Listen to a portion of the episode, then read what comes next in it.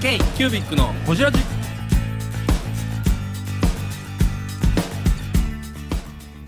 k q u b i c のほじラジ。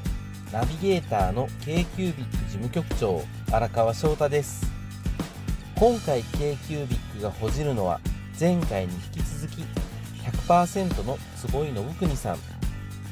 コロンビアの友人たちとのその後の交流や今後の夢についてなど深く報じっています。どうぞお楽しみに。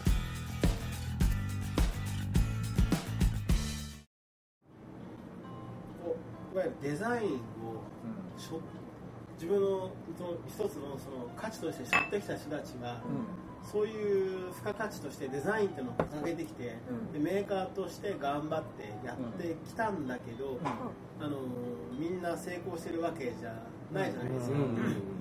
で100%は本当デザインプロダクトを背負いたいなと思ってるんですよ、で僕はあのエクストラプレビューをやっている中においてデザインプロダクトって言葉使わないようにしてて、その雑貨っていう言葉を使ってるんです。よ、はいはいはいはい。で雑貨はバクッとしてるような表現で、はい。デザインプロダクトはもっとパキッとしてるんだけど、はい。えっと、パキッとしてる中にいてるいるつもりなんだけど雑貨っていうのを掲げながらあの僕らの商品が例えばセブンイレブンで売られているのは、うん。僕からすると、あのそれでもいいと思って、うん。それそれがいいと思ってるんですよ、うん。で今はあの100%の商品はセブンイレブンで買えたら、はい。買う人はあの分かってるだろうから、うん。あの分からない人が買って文句を言ったら文句は言われないと思うし、あの分かってる人だけど、あのどこで売ってるか分かんないからコンビニでも売ってほしいって言われて、100うん。それが結果コンビニで売られたら最高だなって思ってるんですよ、うん。だからそのこどこに売られるから自分たちの価値があるどこに売られたらいけないっていうことじゃなくて自分たちの価値を確立確立していれば、売り場に。どこででもいいよっていうふうに僕は今思ってて、へー。正直そうそこに行きたかったんですよ。ずーっと。でうん。今はそこに今僕は勝手にいるんですけど。いやそれ面白い。でもなんか面白い。今なんかこうね目から鱗じゃないですけど、うん。言ってほしい言葉を言ってくれたから、うん。うん。無印はもうめちゃくちゃすごいスーパースターなんですよ。うん。僕アメリカの時から無印すごいなと思っててうん。やっぱりすごいなって思ってるんですよ。今の話聞くとやっぱり無印なんかは割とそこに近いはい。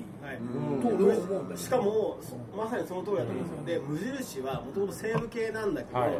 今もう西部系じゃなくて自分たちでやってるじゃないですか、はいはいはいでしかも無印は日本よりも世界の評価,、ん。方がと評価高いんですよ。評価高いですね。で、はい、こういう状況が起こっていてそれなのに無地無印っていうふうにみんな今はもう井山さんがおっしゃるじゃないですか、でみんなは無地って言うんですよ。うん。あの海外の人たちは、うんはい、それぐらいやっぱりみんなを認めら浸れてて、はい、でだんだんバレてるじゃないですか。例えば深澤直人がデザインしてるよとかジャスパー・モリソンがやってるよってバレてる、でもバレバラそうとは無地はしてなくて、バレてしまってるんですよね、でこれが素敵じゃないですか、うん。やっぱりと見えてくる隙やっぱり素敵だからよく見てみたら、あれ？どうもあいつがやってるらしいよってなって、わかるわかるわかる。それを無印って言ってるから。奥深さというか奥にストーリーがあるところね。しかもこの一流のデザインこの値段でみたいな。っていうことなんですよ。うん。でこれ本当にすごいことをやってて、しかもそれを永遠に無印は言わないんですよ、ちょっとももうちょっと教えてほしいんですけどその売り場は選ばない。売り場は選ばなくて。売り場選選ばないというそうですね、うん。選ぶんです。選ぶというよりかはやっぱり、うん、で僕らの商品が分かってくれてればあのだ誰だからいい誰だから悪いどこだから売りたいどこはダサいから売らないってことがあんまり言いたくなくて、あのなんか正正直ですねあの買ってほしい人には買ってもらったなって思思ったんです、うん。そのその先には、あのみんなその基準ですよね。知ってもらった時に欲しい人が変えてほしいと思ったんですよ。ねバイヤーさんでもどんな業態であろうが欲しいって言ってもらったら興味持ってくれですよね。でババッティングとかいろいろ要素があるし、僕もそれも気をつけているんですけど、でも今言ったようにデザインプロダクトっていう部門はもうなくなっちゃってるん。ですよで ISOT とかエクストラプレビューとか、はい。い、ろんな展示がありますから、はい。はい。はいかもうなんかあんまり分かれてないじゃないですか。カテゴリーだったりとか、曖昧ですよね。曖昧なんですよ、うん。で欲しいものを買うっていうことに、うん。あの基本的になってるもんだから、うんね、あのカテゴリーとかじゃなく、うん。ね、お店の名前とかじゃなく、あのあのメーカーさんのその大小の規模じゃなく、でっていうところでこうさらされてるじゃないですか状況が。だからあのすごいフラッ、ね、あのみんなあの同じ場所にいて、ね、全員にさらされてて、どこどこに売りたいっていう気持ちがあって売り込みに行ってもいいんでしょうけど売ってもいいけどあの誰に買ってもらったってあのいいものはいいって分かってもらえるようになっちゃってるじゃないですか、だったら、今ね。うん、自分の商品に自信があるんだったら誰が売ったって俺の商品はすごいってそれは分かるでしょう。と、でも言ったって僕も今こうやって言いましたけどねビレッジヴァンガードとかドン・キホーテに売ることは絶対に許さないんですよ、それはダメなんです。そそのその筋目は何？えっとね、今のところがギリギリ例えば言うたらそのセブンイレブンっていう全国にチェーンを持ってるお店の展開はあり。上代っていうものを守るっていうのが一つの一つの前,、提条件。これを守るっていうのが前提条件で、それがセブンイレブンであだからダメとかはないです、はい。ただビレッジヴァンガード、うそれからドン・キホーテとか、はいホームセンターっていうのはそのそのお店の名前がすごい強く、うん。そしてそのイメージ与えるイメージがすごいこうなんていうんだろうな。なるほどなるほど。だから自分たちのブランドの流れをなんか飲み込むぐらいのその与える先入観の強さとか。うん。だからブランドよりもその販売店さんの名前でその安く売られちゃったりとか、そでの消費される可能性が高いですよね。高いってことですよね、はい。であの、うん、それはすごい、うん要はその消費に回るかその趣向で回るかっていうところでし消費に自分のブランドが回されてしまうと嫌だと。趣向で選んでもらえるのはいいっていうその売り場っていうのはその選択の仕方っていう。そうですね。もっと言うと話が分かる酒屋さんがうちの商品やりたいって言うんだったらどうぞって言いま。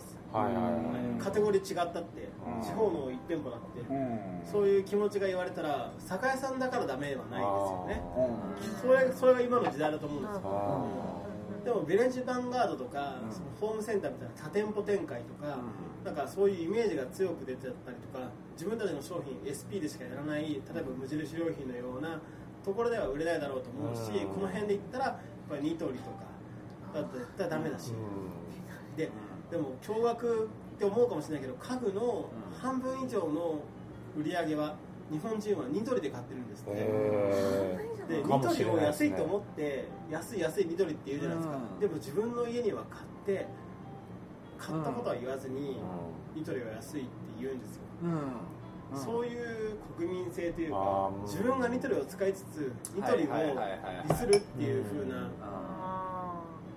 はいはいはいはいはいだからだからニトリがすごい太っていって今ニトリはアパレルの方にも、ね、うん。進出していっているしそその、これうん、国民消費者がニトリをそういう使い方をしてるうちはうちはニトリは今は下ろさない。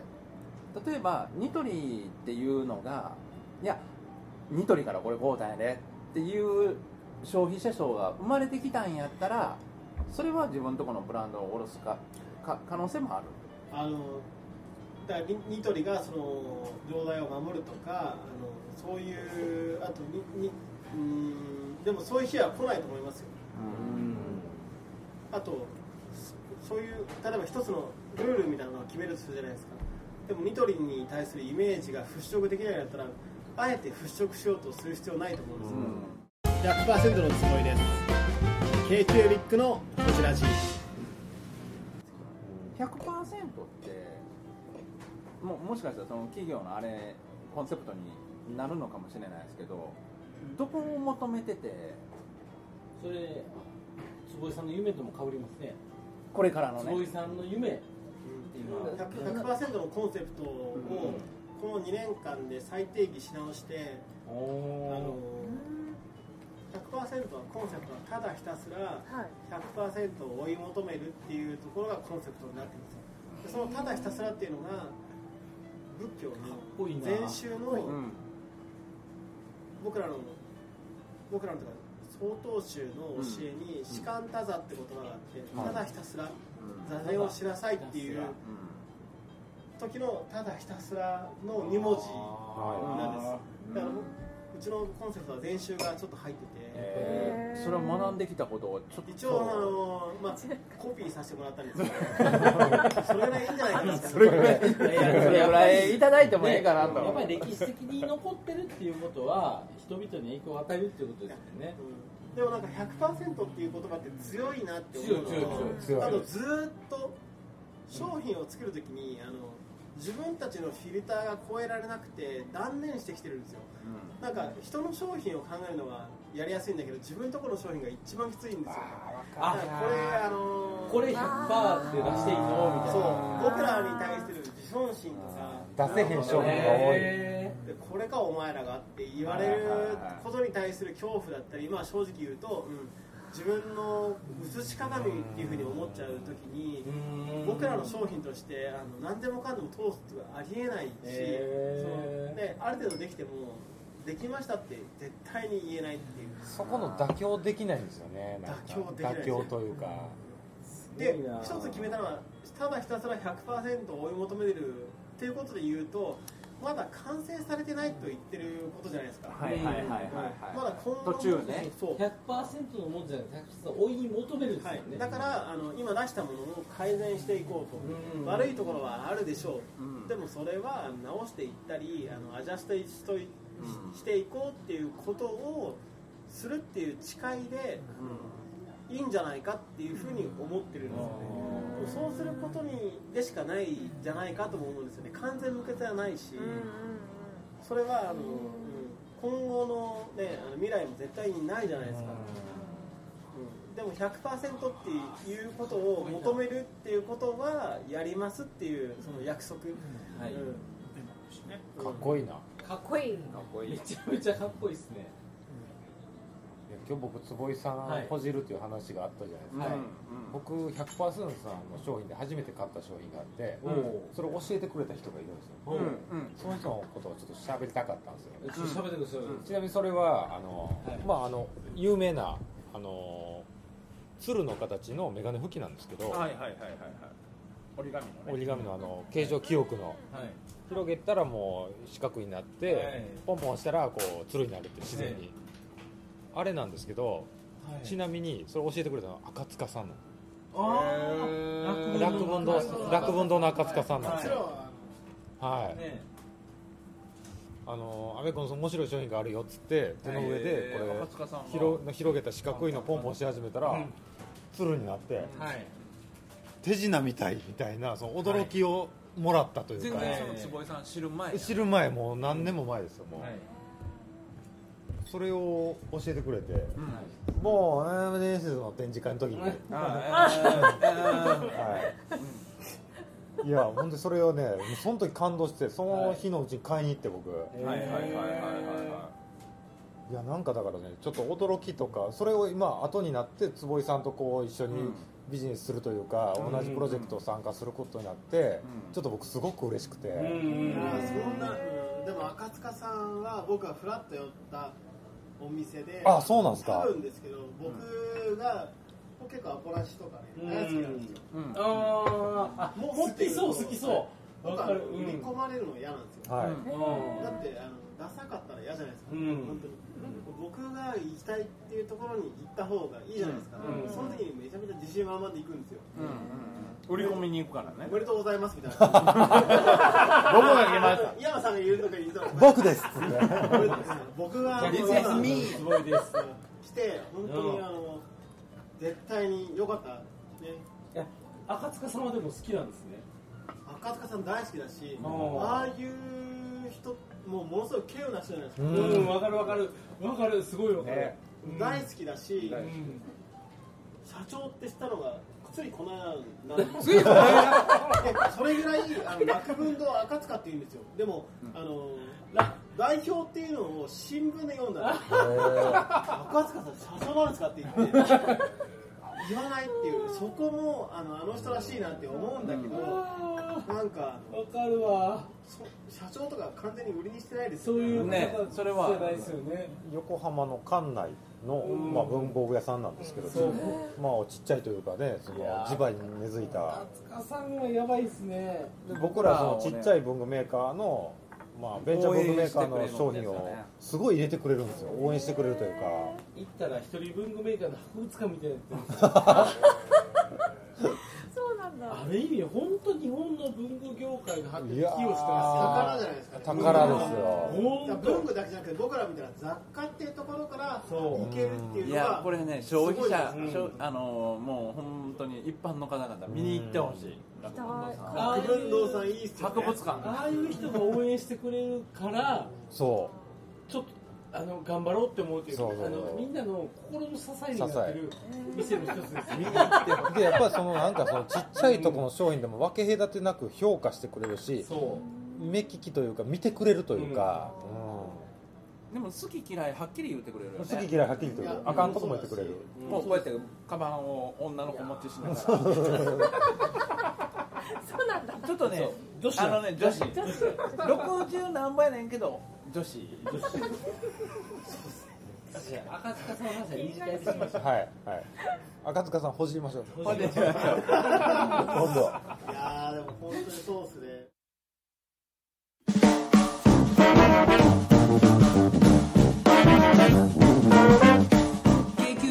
ホジラジではリスナーの皆様からメッセージをお待ちしております。アドレスは info.kcubic3.com info.kcubic3.com もしくは k q b i c サイトのメッセージフォームよりお願いします。iTunes のコメント欄でもお待ちしております。皆様のお便りせーのお待ちしています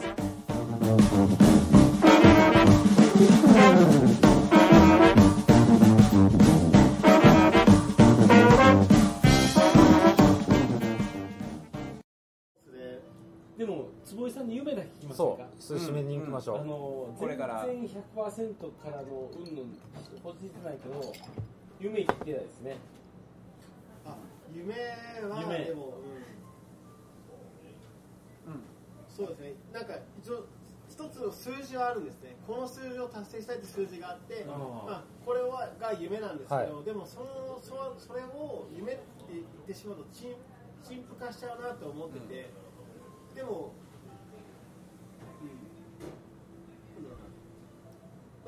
夢とか掲げ掲げたい自分だったんですずーっとそうやってやってきたんです。うんうんうん。で夢を掲げるのそれを達成して、はい。また達成達成してってやってきて今は僕ね今すごい幸せであの夢もあるんですけどえっとそうですね。もうあの達成しない夢とかいけない夢はもうあの掲げないようにしてて、もうあとはあの、まあ、 to do list みたいなもんじゃないですかね。僕の方の中であるものは、でも僕は自分に期待するっていう気持ちよりかだんだんですね。僕じゃない人間それこそさっき言った井山さんの言うエパ君とか、はい。うちのスタッフにあの僕を超えるっていうかねそのポテンシャルっていうかいやもうねあの僕が僕がっていうのもよりかは知らないやつらが俺を化かすみたいな方が面白いんじゃない面白いっていうかあの知らないもうね興奮がもうなくなっちゃったんですよ。あのだってもうつまんないですよね。僕が40歳でこれからめちゃめちゃ跳ねるみたいなのってだからそんな人生は本当もういらなくて柿田川のほとりに住んだら、あのもういいそれで 綺麗な水は湧いてくるからね。それぐらいな場所なんですよ。柿田川って、はい朝起きたら水めっちゃ綺麗やし。水めっちゃ綺麗で。面から湧いてきのネガティブなこととかムカついたムカついた洗い流されて朝起きたらもうピュアなんですよ。めちゃめちゃもう。それでもうわかるかもしれない。みそぎ状態人生みそぎ状何を態考えてるんだろうやめなさいみたいな感じで言われるんですよ。言われてる感じ。コンコンと湧き上がる水それも我がが何かしようと思ったらでベロベロやのにちゃんとまとめようとしてる。とというのと同時にあのはい。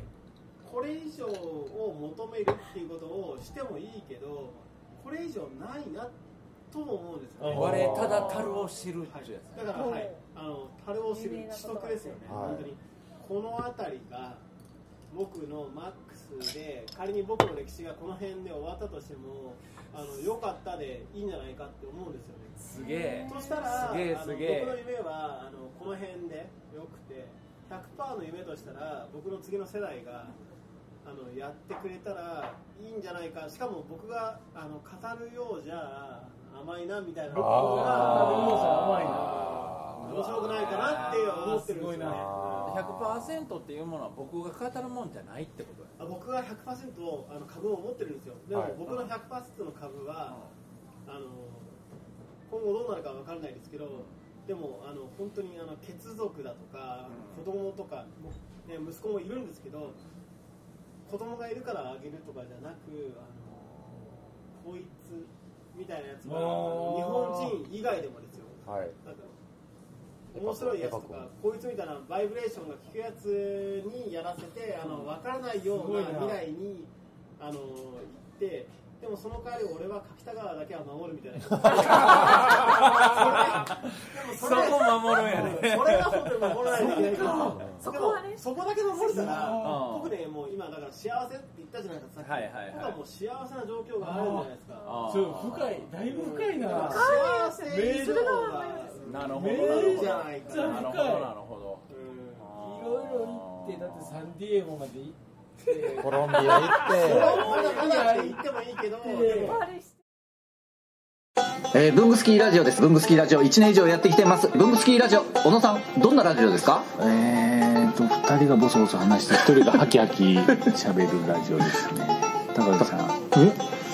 何ですかね用意してませんでした。あー楽しくやってます。聞いてねえー 全然楽しそうじゃない。いいんじゃないですかこれはこれで。そうか。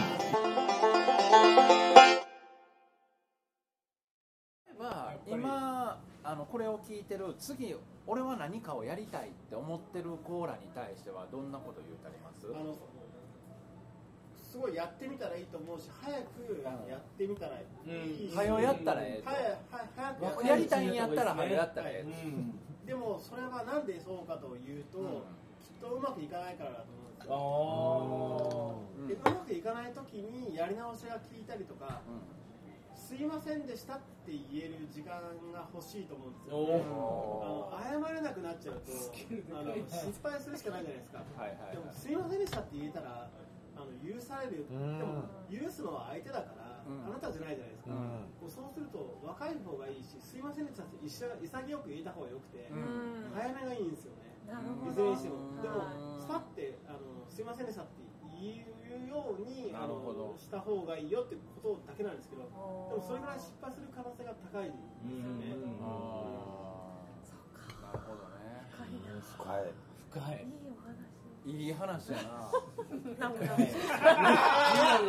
流点流点流点は流点は。言っても僕は言ってもね90%の人はあの修行はできるんですよ10%は逃げるんです大体修行はできますやりますって誰でも言えるけどやりましたは誰も言えないですよねベロベロやん言えてない言えてないわ荒川さんベロベロはまあ珍しいなかなか珍しい今日ええ話とええ酒とね今日今日の坪井さんの話すごかったっすよすごかった。い。すごかった。感っ動これ3月3月末までこれ持つな。すそうですね持ちますし。でも、うん泣けますね。ん。そうですからねい。はは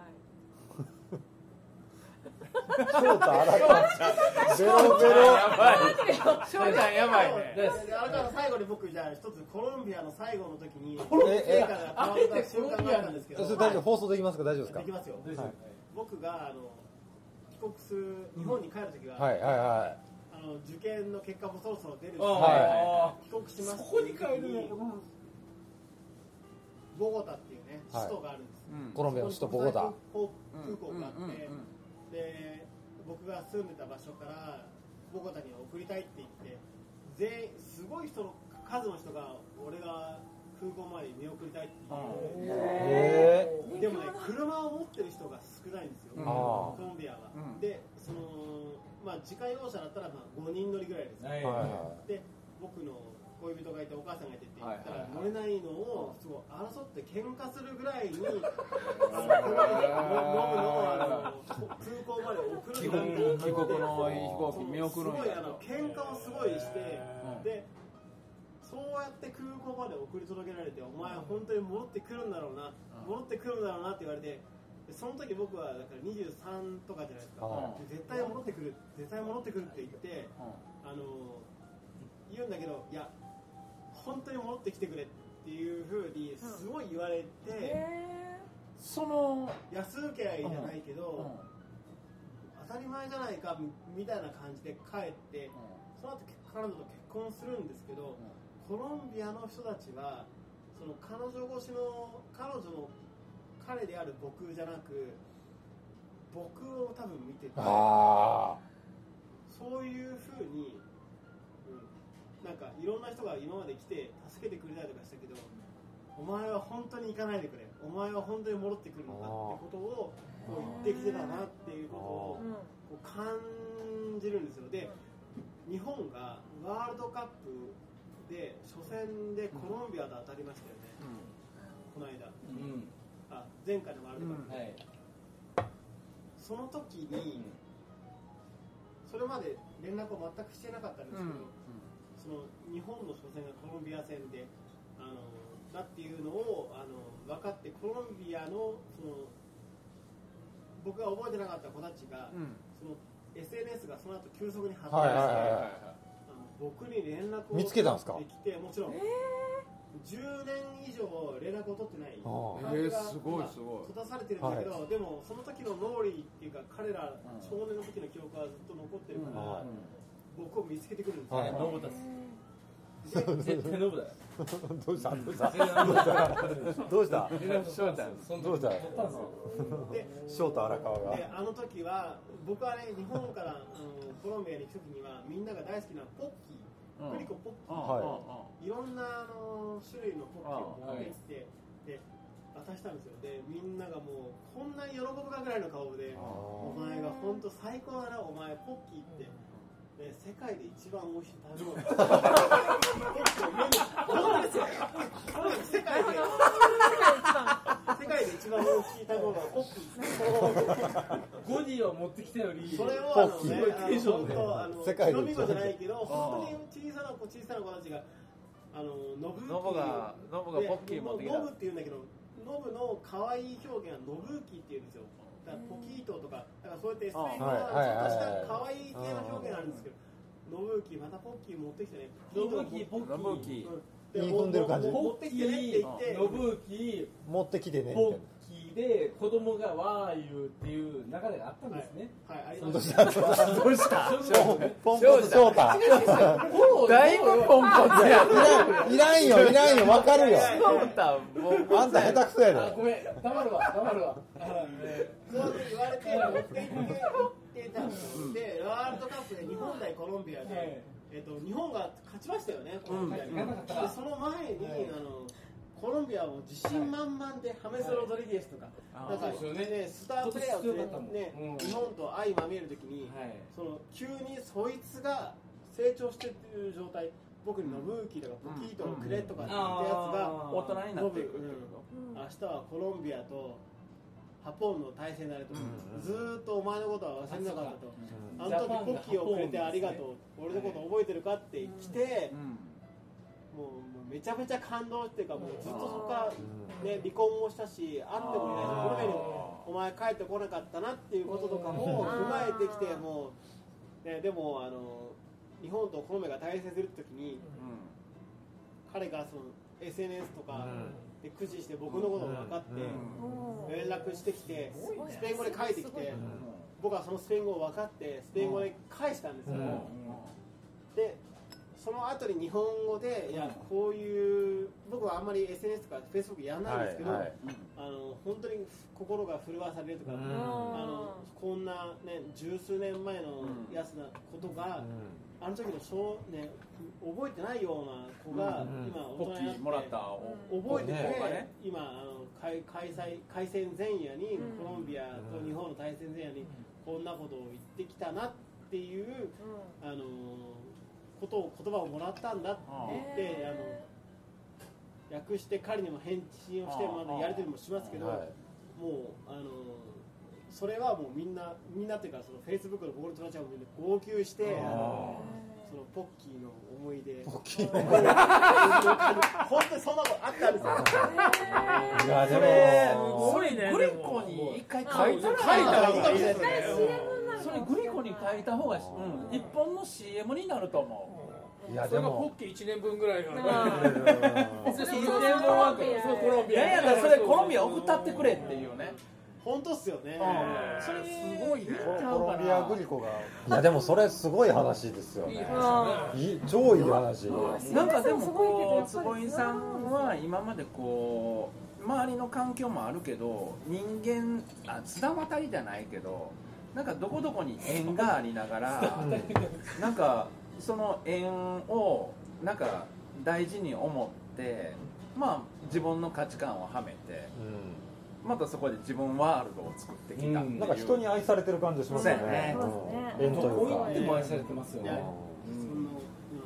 でも本当に幸運ばかりだったと思うしフラットは、うん。あのこんなもんじゃないっていうのは僕は勝手に僕は思ってるんですよ。フラットでがはいフラット。あフラットフラットが？であのなんかフラットを面白いと思ってやってるんで、うん。なんか皆さんのためっていう風な部分っていうのはゼロじゃないけど、うん。僕はなんか僕としてはい。面白くやってるんですよ、でこれをこの面白いフラットっていうこの転がしたいようなこの素敵な玉をあの本当磨くっていうことだと思うんですよ、ね。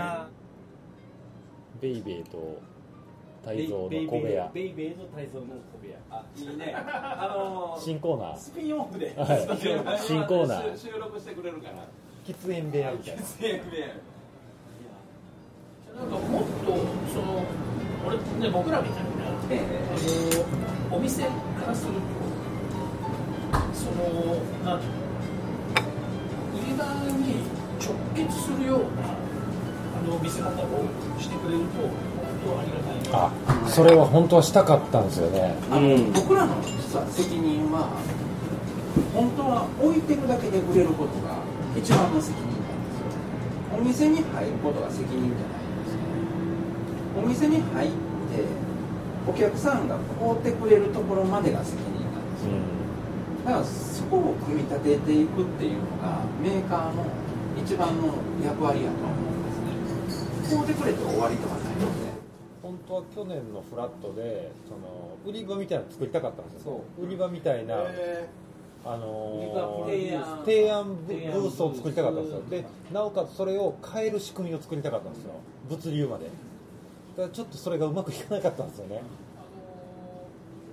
俺もゼロしか行ってないんで、はい。去年ちょっと行けなかったんで、あのゼロを見た感想なんだけど、はいはいはい。結局あのコマで割るはい。ってたじゃん、はい。でそうなると結局そのみんな俺なんかの場合はそれぞれみんなを知ってたから、はい。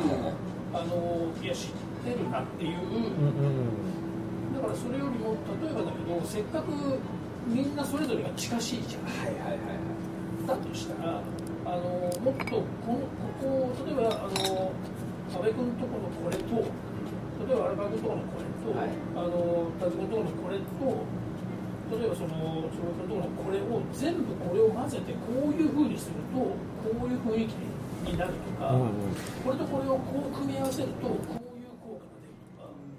それこそこれやりたやりたかったことなんですよ。だからそれそういうことをもっとせっかく近しいメーカーっていうかせっかくこういう関係性なんだからそれをやれてくれるとすごくあの見てああなるほどかっていうかそうですね。そうですね。っていうのは思うのでだからそれをここまで単品でっていうのは逆にそれは普段見まあ展示会と一緒ですもんねはい実はね。でしかもあの商品に関しては細かく見てるつもりでもいるからだからそれよりも逆にこれとこれの相性がいいとか、色味がここが例えばだからそれはあのこれからもしあれだったらじゃあ商品構成決めるときにお互いちょっとここは色味合わせてとか、ああそうですね。とかそういうこととかもやっていくとその売り場でのやっぱりその相性みたいなことがうまくいくとかっていうことがもうちょっとできていくと、あのもっとこう点じゃなくて面で見せられるようなことができる、そう。実はそれを考えてて、えっと、そういう売り場提案ブースを作ろうとしたんですよ今年あ去年か。去年作ろうとしたんですけど。でそれのネックになるのが省流なんですよね。でメーカーがどっかでパッケージングしてどっかが出さないといけないっていう物流面がネックになっちゃって、ちょっと頓挫しちゃったんですよね。そこがちょっとね僕らのその設計ミスでもあったりとか。あいやこれは放送で一回締めこれ一回締めましょう。か一回締めて。二次会行きましょうよ。なんで店変えましょうか。ということでそういうことをやってくれるともうちょっと、はいそのなんだろうな販売店みたいなとかもそうですよ。ねができるんじゃないそうやそう本当そうやと思いますよ、まずじゃこれそこまでできてこそ本当のさらに展示会一皮向けた感じになると思うんですよ。ねそうなんだよ。そこは目指したところです一回締めましょうかはいということで、はいはい今後とも、はい、チーム静岡とチーム京急一緒にやりましょうというはいはい今日の収録は。はい。今日全然報じれてないんですけどね。いやもう十分十分量高いやん両たベロベロですよ。ベロベロですけど。日本酒で酔わされたり静岡の先に酔わされた下回ってないよう酔うたけどでもでも坪井さんまだまだ喋ることいっぱいあるいやいやでもうん本当にねはい。このぐらいがちょうどいいですよ。あそう。なんか言えへん言えへんこともいっぱいですねえー、言えへんのないないっていうかななないですけど、うん、浅いのもつまらないじゃないですか。いやドディープでしたよドディープやったけど多分もっと深いのもあるけどごめんなさい。スキスキル不足で。えー二次会行きましょう二次会行きましょう。はい。ということで今日ははい。ありがとう先でした。ありがとうございました。ありがとうございました。ありがとうございます静岡来てよかった。面白い話聞けた。k q b i c のホジラジこの番組の提供は山本資源ロンド工房レアハウスでお送りしております